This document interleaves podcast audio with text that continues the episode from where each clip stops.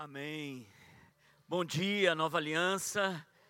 Que alegria estarmos aqui nessa manhã. Como foi bom o tempo com os homens na sexta à noite.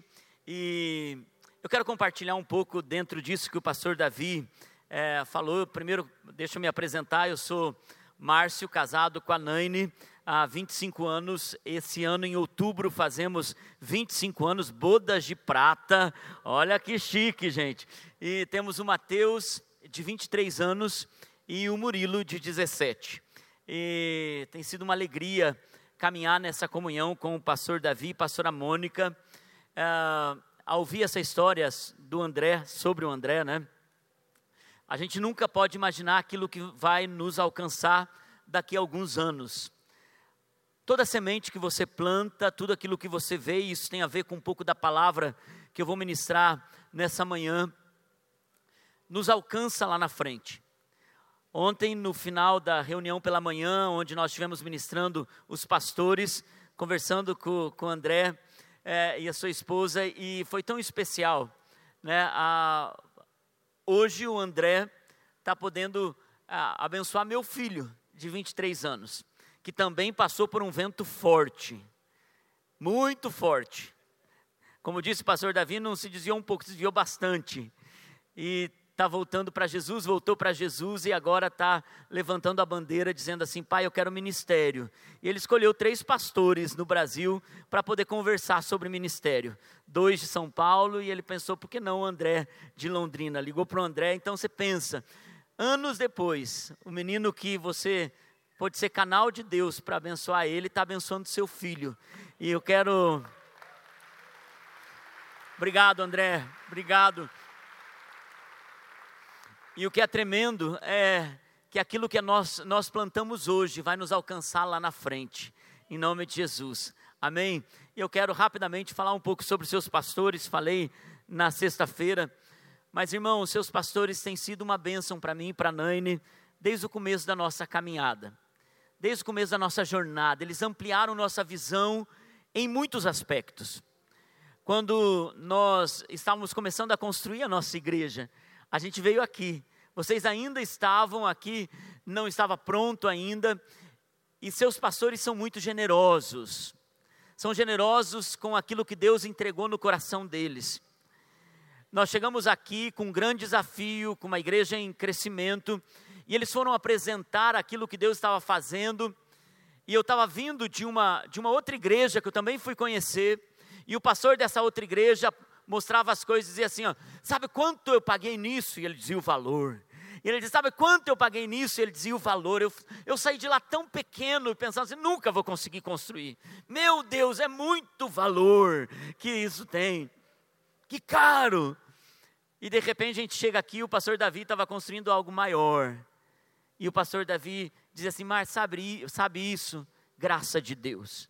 Mar, sabe o que nós estamos fazendo aqui? Provisão sobrenatural. Márcio, sabe isso que nós estamos fazendo? A união do povo. E eu saí daqui, eu e Nani saímos aqui tão inspirados, dizendo: Meu Deus, é obra de Deus, é sobrenatural, é graça.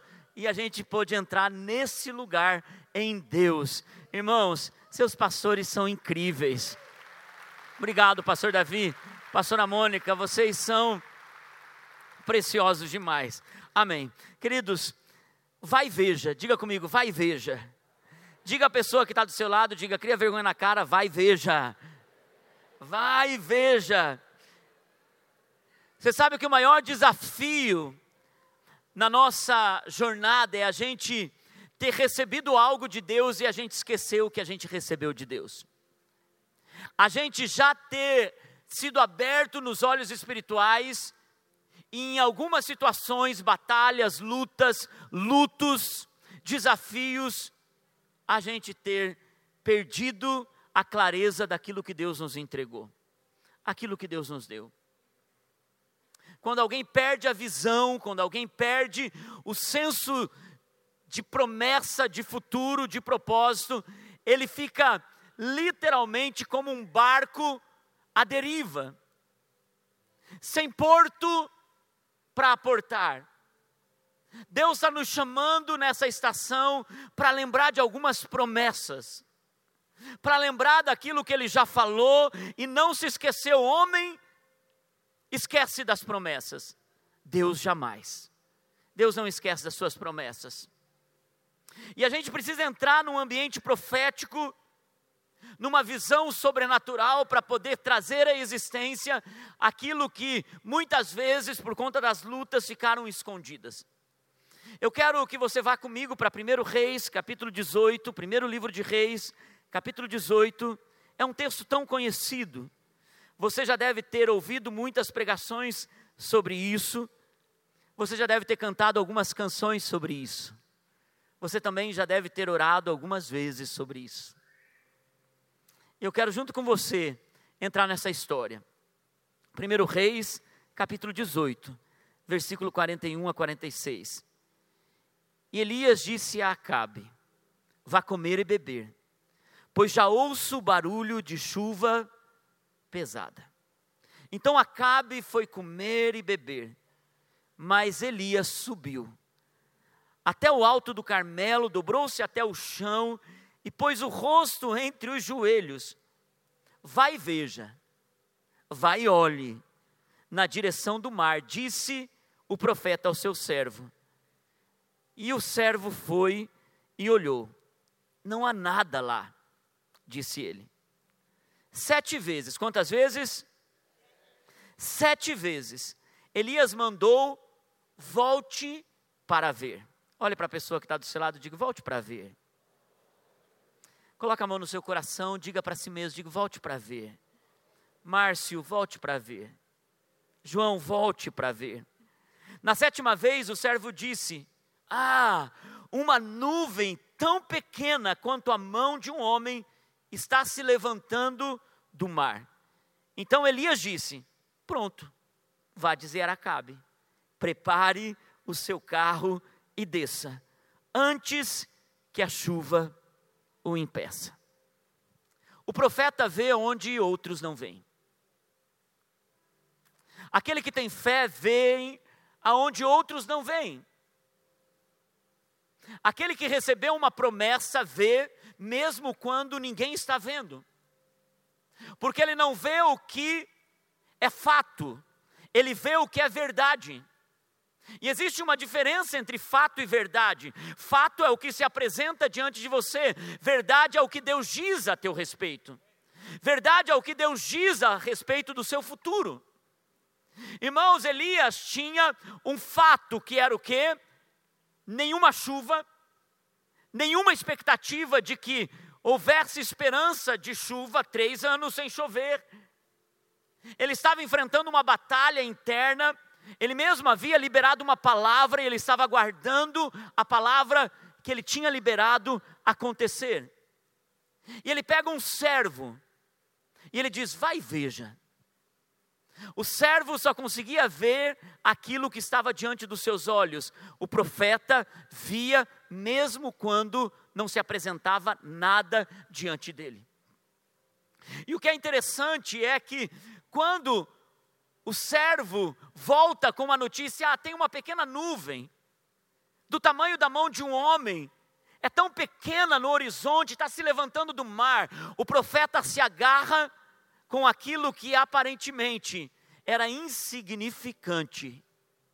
E ele começa a dizer: corre, vá dizer a Acabe, avisa que está chegando avisa que está perto, a promessa está vindo. Irmãos, eu quero dizer para alguns de vocês, nessa manhã, Deus está dando sinais de que promessas a teu respeito estão prontas para se levantar. Se prepare, porque vai chover na sua vida. Se prepare, porque é tempo de Deus para sua família. Se prepare, esse ano não vai terminar o ano como começou, Deus vai fazer um milagre sobrenatural. E eu estou profetizando sobre algumas pessoas: é tempo de chuva na tua vida, é tempo de chuva para a sua história. Não despreze os pequenos começos, não despreze os pequenos sinais. Não desprezes o que, o que Deus traz para você apenas como um sinal que aparentemente para o servo é insignificante, mas para o profeta que traz o céu para a terra, tem uma mensagem poderosa. Quando um filho dá sinal de voltar para Jesus, se agarra com aquilo e diz: vai acontecer. Quando uma porta está pronta para se abrir na área financeira, já começa a declarar: Deus vai manifestar coisas poderosas na minha história. Quando você vê sinais no seu casamento, já começa a declarar: Deus está trabalhando onde ninguém está vendo. Deus está fazendo. E é por isso que a palavra de Deus diz: seja fiel no pouco, que sobre o muito eu lhe colocarei. É no contexto dos talentos, Jesus deu cinco para um, a Bíblia diz que o, o homem deu cinco para um, dois para outro e um para outro. Aquele que recebeu um talento desprezou ou menosprezou aquilo que tinha recebido. Muitas vezes a gente recebe uma promessa, a gente recebe uma palavra, a gente recebe um sinal que tem potencial de grande multiplicação. E às vezes a gente despreza isso. Não despreze o que Deus começou na sua vida de forma pequena. O homem que recebeu um talento, ele menosprezou. Que é isso? É tão insignificante, o que é isso? Tem gente que recebe promessas e despreza, menospreza as promessas que Deus deu. Não despreze os pequenos sinais, às vezes eles se levantam como uma pequena nuvem. E às vezes Deus planta uma semente em nosso coração, que parece que não vai ter poder para geminar. Pois eu venho aqui para dizer: há uma árvore frutífera na semente que você carrega no seu coração. Sabe o que a incredulidade faz, irmãos? Ela faz a gente desprezar as coisas pequenas que Deus entrega para nós. Às vezes Deus dá árvores, mas na maioria das vezes Deus dá sementes. Às vezes tem bênçãos que vêm como árvores para nós, rápido.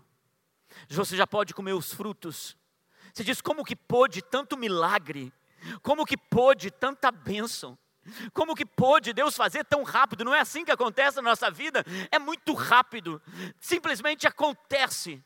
Agora tem coisas que você aguarda, você espera, você planta, você tem que regar, você tem que aguardar, você tem que ir uma vez, você tem que ir duas vezes, você tem que ir três vezes, você tem que ir quantas vezes? Sete vezes, você tem que ir vinte vezes e nada se levantou do horizonte. Você diz: quando? Quando para mim, Senhor? Quando vai acontecer para mim? Existem coisas que Deus coloca como semente em nós. Quando nos casamos, Naine, desde a sua adolescência, tinha o hábito de colocar sonhos em papéis. A Naine tinha sempre ah, o seu caderninho de sonhos, e quando a gente se casou, o caderno se tornou uma cartolina na porta do nosso quarto. E a gente fazia todo ano um, uma renovação daqueles sonhos.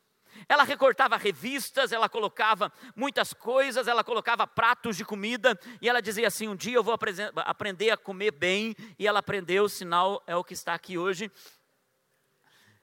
Ela colocava avião para a gente fazer viagens, eu vou andar de avião. Ela colocava os, os aviões para a gente, uh, viagens internacionais, nunca tinha saído da região de Curitiba. Ela colocava uma multidão, uma igreja enorme, e aquilo a gente via muitas vezes, nem uma pequena nuvem era, um horizonte sem esperança. Ela sempre colocava para nossa família, nossos filhos vão estudar nos Estados Unidos, uma bandeira americana, nossos filhos se formando, mas a realidade que nos impunha era outra. Era uma realidade de tanta escassez. O começo da igreja foi tão difícil, gente começo da igreja foi duro. Nós renunciamos tantas coisas para começar a nossa congregação.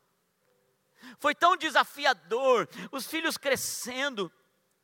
E todo ano a gente renovava aquilo que a gente estava vendo. Era um pequeno sinal. Alguns de vocês já fizeram sonhos no encontro com Deus. O tempo foi passando, numa manhã de domingo, nosso filho Mateus tinha 13 anos. Numa manhã de domingo, frio em Curitiba, Luciano Subirá me liga diz: Márcio, nós estamos recebendo um grupo de uma casa internacional de oração nos Estados Unidos. Você pode recebê-los na tua igreja? Eu falei, Luciano, eu quero recebê-los. Mas assim, olha, de verdade, Luciano, a gente está numa situação tão difícil como igreja que eu não tenho condições de dar uma oferta para eles. Ele falou, Márcio, não se preocupe, recebe eles que a oferta eu dou. Recebi pela manhã, foi uma benção, uma benção, gente. Ao final da tarde, o Luciano falou assim: Márcio, tem outro grupo. O que foi de manhã gostou tanto da tua igreja, que outro grupo quer ir na tua igreja à noite. Eu disse, Luciano, se for na faixa de novo, pode mandar. Chegou o grupo à noite na nossa igreja. Uma bênção, gente, uma cura, tremendo. Lembra? Não podia dar uma oferta. Quando terminou a reunião, a gente comeu uma pizza ali, aquela pizza de 3 por 10, sabe? E foi muito gostoso o ambiente. Daí, a, a moça que estava pregando, ela disse: Pastor, amanhã eu tenho horário para ir viajar. Você pode me levar no aeroporto? E eu queria fazer um pedido para você. Você pode me levar numa churrascaria, que eu ainda não fui numa churrascaria. Eu engoli seco. Eu falei, ah, posso, claro que eu posso. E ela, mas tem que ser uma churrascaria perto do aeroporto. Para quem conhece a minha região, irmãos e irmãos, a churrascaria perto do aeroporto, irmãos, é a churrascaria mais cara de Curitiba e da região. Eu já levei seus pastores lá. Ah, mas olha, é uma churrascaria top, mas eu pensei assim, meu Deus. A Naine olhou para mim, deu uma pescadinha, falou: quem está na chuva é para se molhar. Então, levamos, pegamos. Horário do nosso filho ir para a escola. É, voltar da escola. Liguei para o nosso escritório e falei, gente, pega o Mateus na escola, leva ele para casa, tem uma marmita para ele em casa, porque nós vamos com a, a, um grupo aqui comendo uma churrascaria, tal. Então estávamos nós, eu, a Naine, mais duas pessoas ali na churrascaria, sentamos, já falei para a Naine, não estou com sede, você também não, só vamos pagar ali a comida e tal.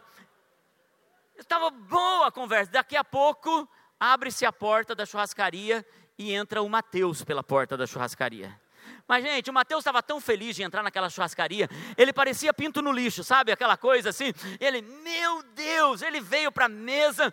Eu pensei, eu demito um hoje.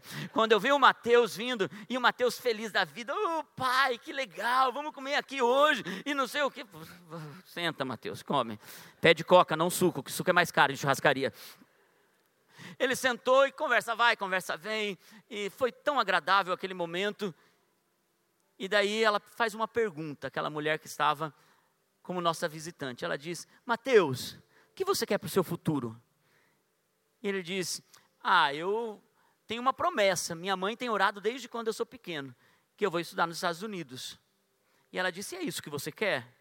Ele disse: É. Ela disse: Pastor, não sei se você sabe, mas eu sou a vice-presidente da Universidade de Kansas. Mateus, é isso que você quer mesmo? Ele disse: É, é isso mesmo. Falou: Então, pastor, se você aceitar, eu quero dar uma bolsa de quatro anos para esse menino.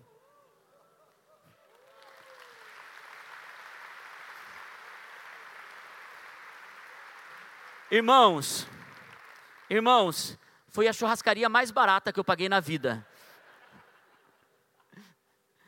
O tempo foi passando aquilo que nós víamos apenas como uma pequena nuvem, como uma semente, aquilo que nós geramos em oração, aquilo que profeticamente nós vimos, aquilo que aparentemente por conta da escassez e por conta da situação atual iria ser apenas um sonho distante. Deus começa a trabalhar e quando ele começa a trabalhar, homem nenhum pode impedir. Irmãos, os anos foram passando, Mateus chega ali perto de 17 anos, 18 anos, está na hora dele se preparar para ir. A gente liga para a universidade, ela não trabalha mais lá. Ninguém mais encontra a mulher. Eu tento contato pelas redes sociais, ninguém responde. Eu falei, meu Deus. Porque toda vez que uma promessa vem, existem tantos impedimentos, inimigos. Por isso você tem que voltar e ver uma, duas, três, quatro, cinco, seis, sete, até que a chuva venha. Mandei um e-mail para o presidente. Falei, anos atrás, fulana de tal esteve aqui, nos fez uma promessa de uma bolsa, meu filho agora está na idade de estudar. Gostaria de ter um posicionamento de vocês, se ainda está em pé essa promessa. se ainda está em pé essa promessa. Eu tenho até agora um e-mail que eu recebi de volta. Um e-mail estilo americano, curto e grosso. Não, se tem algum americano aqui, vocês são gente boa. Objetivos, muito mais polido falar assim. Um e-mail objetivo, dizendo assim: se nós prometemos, nós faremos. Meu filho foi, estudou, foi um tempo tão especial. Mas essa frase ainda continua dos céus para a sua vida. Tem promessa que parece que o tempo foi contra você. Parece que as situações estão agora perto de você estar vivendo aquilo que Deus prometeu. Os céus estão mandando um e-mail celestial dizendo: se nós prometemos, nós faremos. Aquilo que Deus prometeu continua vivo, irmãos. Aquilo que Deus prometeu continua vivo. E é por isso que quantas vezes nós arruinamos os nossos milagres. Lembra quando Jesus foi para multiplicar os pães? O que vocês têm? Não, Deus, nós, Jesus, nós temos muito pouco. Jesus, nós temos muito pouco, cinco pães e dois peixinhos.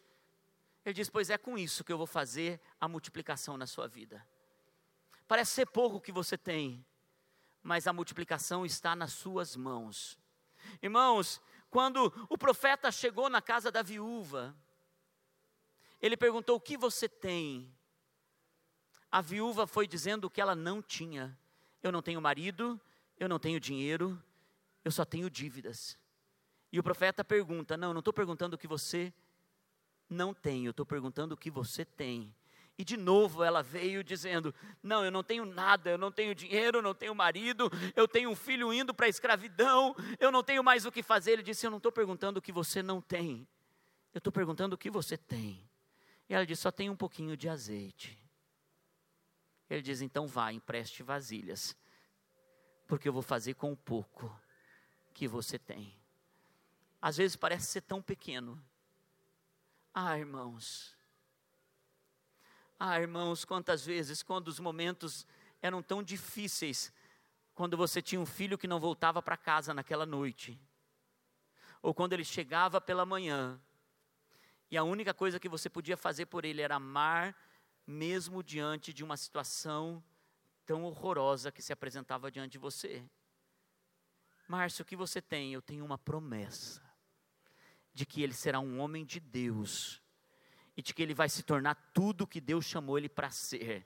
Irmãos, tem momentos que a única coisa que você tem é uma promessa, que a única coisa que você tem é uma palavra, que a única coisa que você tem é aquilo que você está construindo em fé. Mas isso é mais do que suficiente. Traga as vasilhas, traga as declarações, traga a palavra e começa a dizer: Deus vai fazer, eu e minha casa serviremos ao Senhor. Não haverá escassez na minha casa. Deus é que preparou todas as coisas e nome nenhum pode impedir, diabo nenhum pode impedir, porque Deus é maior. Deus é maior. Traga as vasilhas. Vá mais uma vez para ver Volte para ver o que Deus te prometeu. Volte para ver o que Deus já colocou em seu coração. Às vezes a gente precisa ter azeite para emprestar as vasilhas. Uma, uma vez nós estávamos numa conferência profética, Deni Bonilha, um dos profetas que ministrou tanto a nossa casa, chamou uma menina, 11 anos, 11 anos. A gente sabia da realidade daquela menina, uma menina muito pobre. E ela veio para frente e ele diz: Você tem se preocupado com a tua universidade. Você está preocupado com o seu futuro. E eu quero dizer a você: Deus vai pagar a sua universidade. 11 anos, gente. Deus vai pagar a sua universidade. Eu fui pregar em Telemaco Borba e estava lá o reitor de uma universidade, estava fazendo dois sorteios de duas bolsas de estudo de, uma, de um curso lá. E depois que eu preguei, ele veio e ele disse: Pastor, eu quero te dar para você, dar para qualquer jovem da sua igreja esse curso universitário. Anos depois. E eu saí e falei, bom, gente, para quem será que eu vou dar isso? Fui para o culto, no domingo na minha igreja. Estava lá no meio da adoração, adorando a Deus, quando eu olho para o lado, a Milena, ali do lado. E meu olho ficou assim, eu disse, o que o senhor quer, Senhor? O Senhor falou assim, lembra da promessa que eu fiz para ela sete anos atrás, a respeito da faculdade dela, que eu iria pagar a faculdade dela, a bolsa que você ganhou é para ela.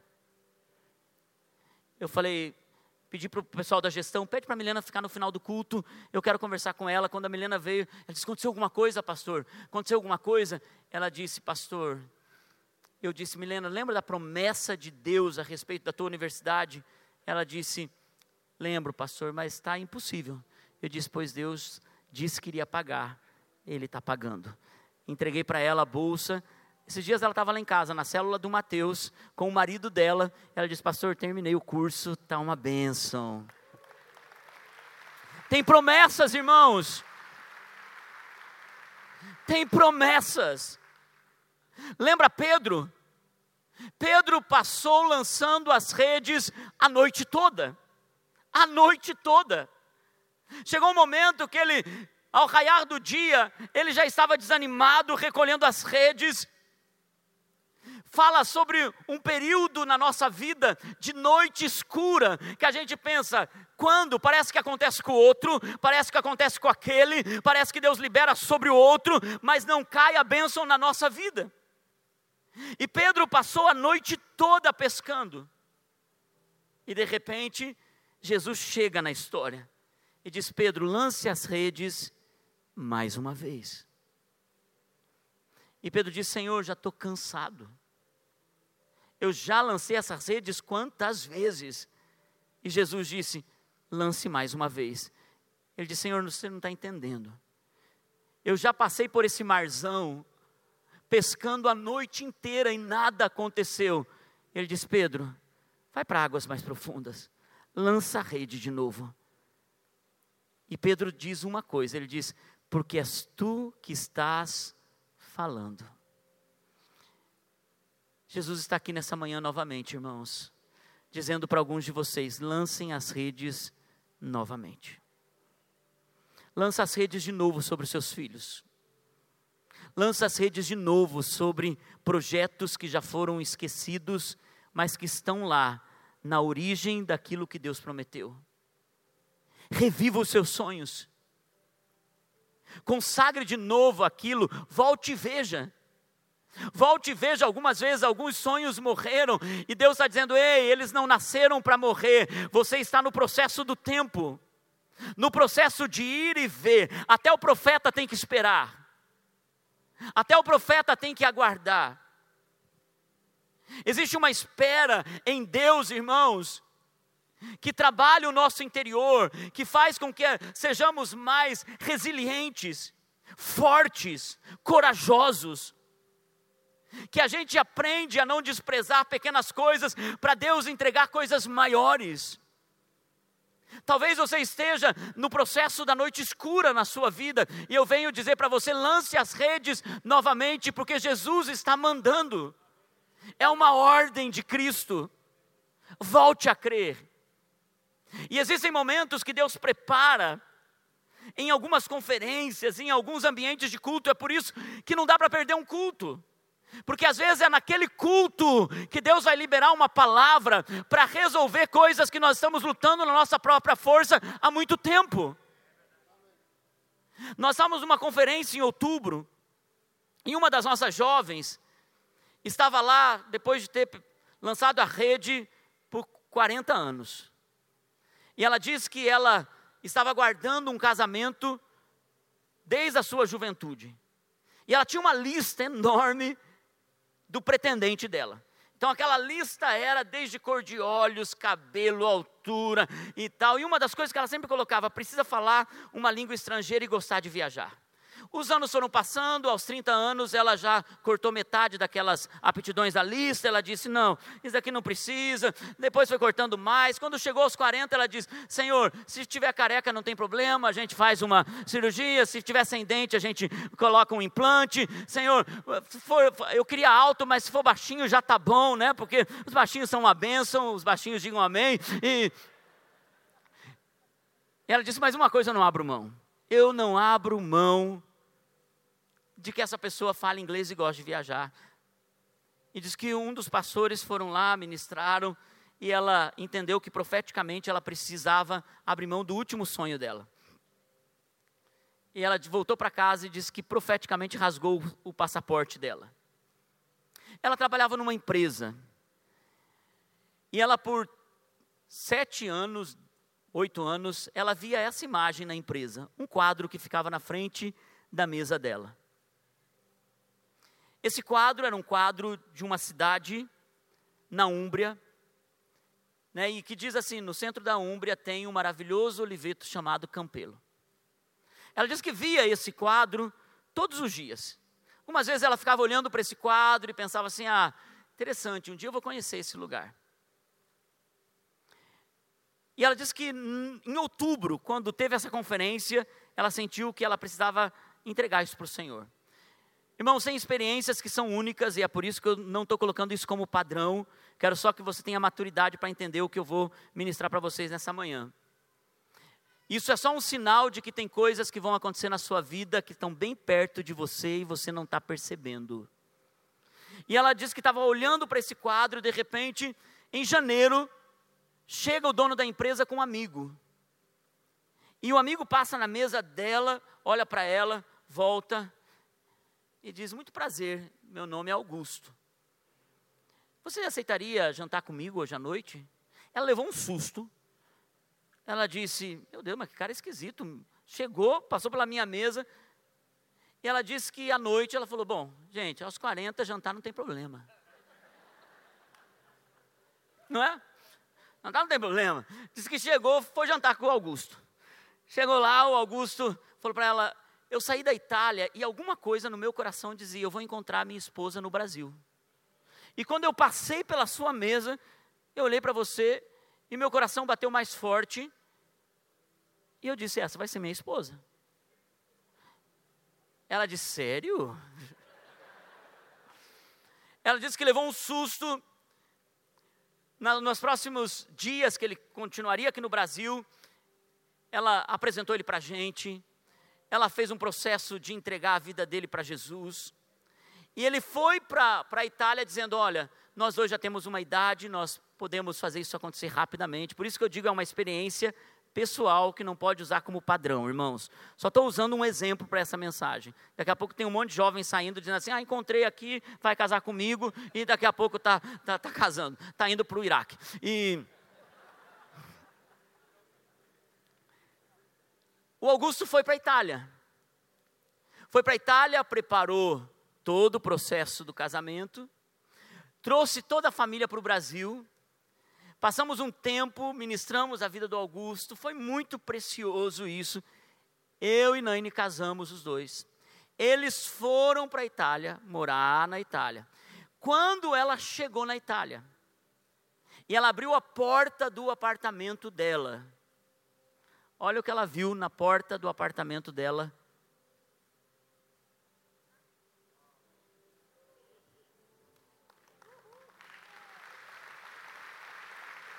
a mesma imagem, a mesma imagem que ela viu por quase 10 anos. Ela diz: quando ela abriu, ela disse: Senhor, eu não imaginei que aquilo que eu estava vendo e sonhando, o Senhor ia trazer como realidade para a minha história. Eu lembrei dessa história porque agora, o Augusto chegou ontem, ela chegou semana passada, ela teve com a gente em todas as nossas conferências aqui e por, por esses últimos dez anos que eles estão casados.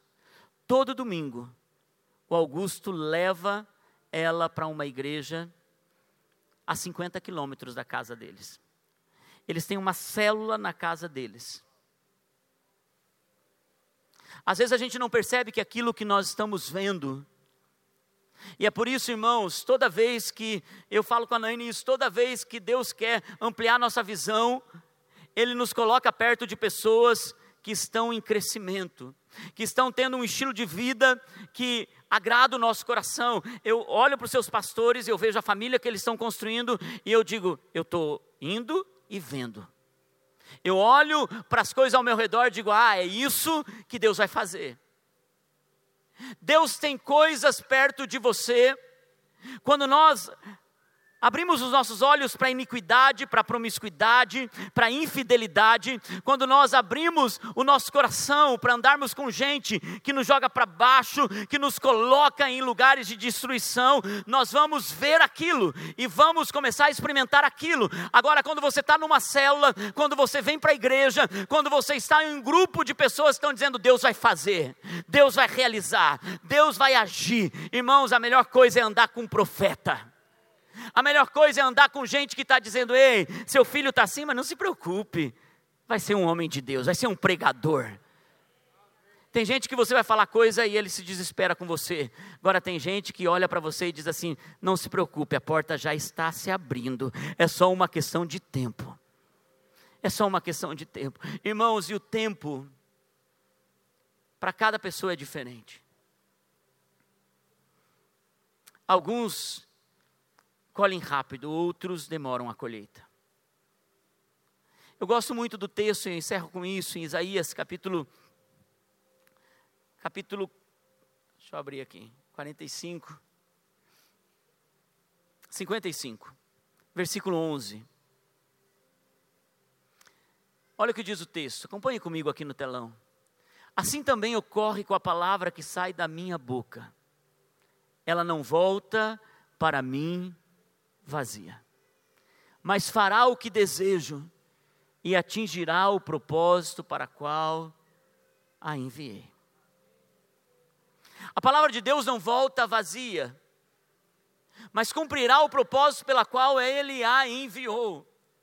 Irmãos, mas esse versículo é tão lindo, tão especial, mas ele parece que fica solto sem o versículo 10. Olha o versículo 10 o que diz: se a palavra de Deus não volta vazia, ela é como a chuva. Ela é como a chuva, mas também é como a como a neve.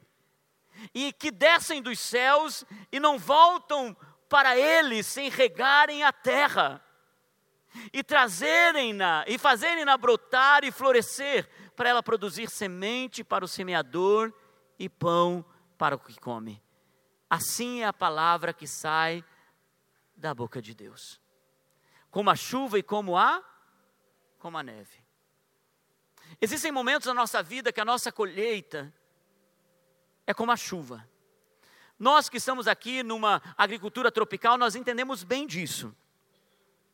Você planta a semente, você sabe a estação da chuva, você sabe que aquela semente leva um tempo para aparecer o primeiro broto, então você cuida daquela semente, e se você sabe que há um período de estiagem, vai comprometer a semente. Porque em agricultura que se apresenta com chuva, as coisas são muito visíveis. As estações são muito claras. Você percebe as coisas. Em algumas vezes, irmãos, a palavra de Deus é como a chuva. Você está ali orando por algo, buscando por algo, clamando por algo, e de repente vem um broto, um sinal. Se tem um tempo de estiagem, você se preocupa, você começa a adubar a terra. E é por isso que quando nós estamos em algumas situações da nossa vida, recebendo palavra, tendo propostas em Deus de continuar orando por algo, e Ele demonstra alguns sinais, sinais, brotos, para dizer para você: e a semente não morreu. Por isso, não despreze pequenos sinais que, quando um filho chega e diz assim: Hum, eu estou inclinado a voltar para a igreja. De repente vem uma onda maior ainda de afastamento. Mas esses são sinais de que o broto está ali, a semente está viva. O agricultor nos, nos países tropicais, ele sabe a chuva demonstra que a semente está ali viva. Mas nos países nórdicos, onde a agricultura é diferente, nós temos alguém aqui do Canadá, vai falar melhor do que eu sobre isso. O agricultor planta a semente, vem a neve, a neve encobre a terra, o agricultor não vê nada, as estações passam o período de inverno passa, mas a semente continua ali, debaixo da terra, sem o agricultor ver. E algumas vezes a palavra de Deus é como a neve. Cobre toda a semente. Você que plantou, você não vê. Você não, não consegue perceber nada. Parece que tudo está em silêncio. Parece que tudo está parado. Parece que tudo que você está orando, nenhuma resposta. E você se preocupa porque tudo que você está vendo é ladeira abaixo. E Deus está dizendo: ei, a minha palavra é como a chuva, mas também é como a neve. Você plantou, a neve está por ali, vai chegar um momento, uma hora, que o sol vai brilhar. E quando o sol brilha, a neve derrete, penetra o solo, e tudo aquilo que estava escondido começa a aparecer. E você diz: estava vivo. Às vezes leva um ano, dois anos, dez anos, mas a semente da palavra continua viva, ela não morreu. Para alguns é com chuva, mas para alguns é com neve. E o período da neve, irmãos, é duro. Mas aqueles que começam a andar com Deus, se tornam agricultores experientes, eles não desistem em momento da neve, ele não começa a cavar a neve dizendo, meu Deus, será que está vivo? Ele abre, não tem como. Quando você começa a andar com Deus, você confia, você acredita, você fica sentado, dizendo assim: ei, vai e veja, ainda nada, tá bom, veja de novo, ainda nada, veja de novo, de novo nada, veja de novo. Aquele que começa a andar com Deus, faz como Elias, vai e veja. Ah, só tem agora um pequeno sinal. Então pronto, vai chover.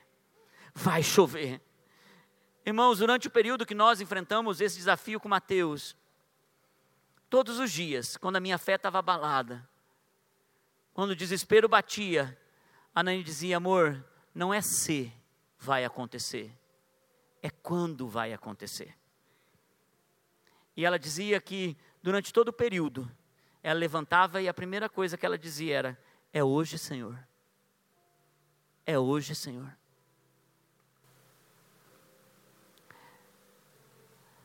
Irmãos, será que é hoje que o sol vai brilhar? Será que é amanhã que a neve vai derreter? É hoje, Senhor. Para alguns de vocês, a palavra do Senhor é: volte e veja. Porque o que Deus prometeu continua tão vivo quando no dia que Ele prometeu. Deus está cuidando de todas as coisas para você e para a sua história. Amém? Vamos nos colocar em pé, queridos.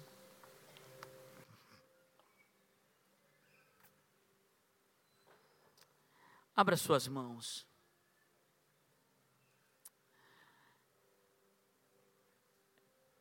Irmãos, alguns de vocês estão ouvindo coisas além das palavras que eu estou ministrando ao seu coração, porque é obra do Espírito Santo. Alguns de vocês talvez estão desprezando palavras que Deus prometeu a você lá na sua infância. Alguns de vocês talvez estejam olhando para a sua história, para o seu passado e pensando: a escassez é tão grande que está impossível de pensar que vai chover. Alguns de vocês estão na noite escura de Pedro. Já lancei a rede tantas vezes e você veio nesse culto dizendo: Deus, eu preciso de força para continuar. E se essa palavra, de alguma forma, precisa de um posicionamento do teu coração, eu convido você que venha no altar. Eu convido você que saia de forma corajosa e com fé e venha para o altar. Venha se apresentar diante do altar, dizendo: Senhor, eu continuo me posicionando no lugar correto, no lugar profético. Senhor, eu não quero ser um servo que vá, vai e não vê. Eu quero ser o profeta que vai, Senhor, e pega o pequeno e diz: vai acontecer. Talvez, irmãos, o seu período seja de neve, e você está dizendo: ah, meu Deus, está difícil de suportar. E o Senhor está dizendo a você: o sol da justiça vai brilhar sobre a sua vida, e a chuva vai descer. Eu não venho aqui para dizer para você vai acontecer rápido. Eu venho aqui como profeta do Senhor para dizer para você: continue esperando, porque vai acontecer. Vai acontecer. Talvez Deus te surpreenda com chuva, mas uma coisa é certa: Deus vai te surpreender com o sol da justiça sobre a neve. A palavra dele é fiel, irmãos.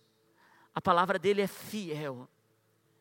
A palavra dele é tão consistente que ninguém pode impedir quando ela é lançada na terra. Alguns sonhos ficaram para trás. Alguns sonhos ficaram no seu passado. E Deus está dizendo para você: resgate eles. Volte a sonhar. Jovens, voltem a sonhar. Voltem a sonhar, porque portas de oportunidades se abrirão da onde não existe. Pais, voltem a sonhar com seus filhos. Voltem e vejam aquilo que Deus prometeu. Pega as palavras, pega a oração, pega momentos que você consagrou ao Senhor e lembra o Senhor disso. Lembra o Senhor disso. Enquanto nós vamos adorar ao Senhor, consagra ao Senhor de novo, lembra, lembra a tua alma, porque Deus não esqueceu, lembra a tua alma da promessa. Lembra a tua alma, lembra você mesmo daquilo que Deus já prometeu, porque Ele não esqueceu. Ele não esqueceu.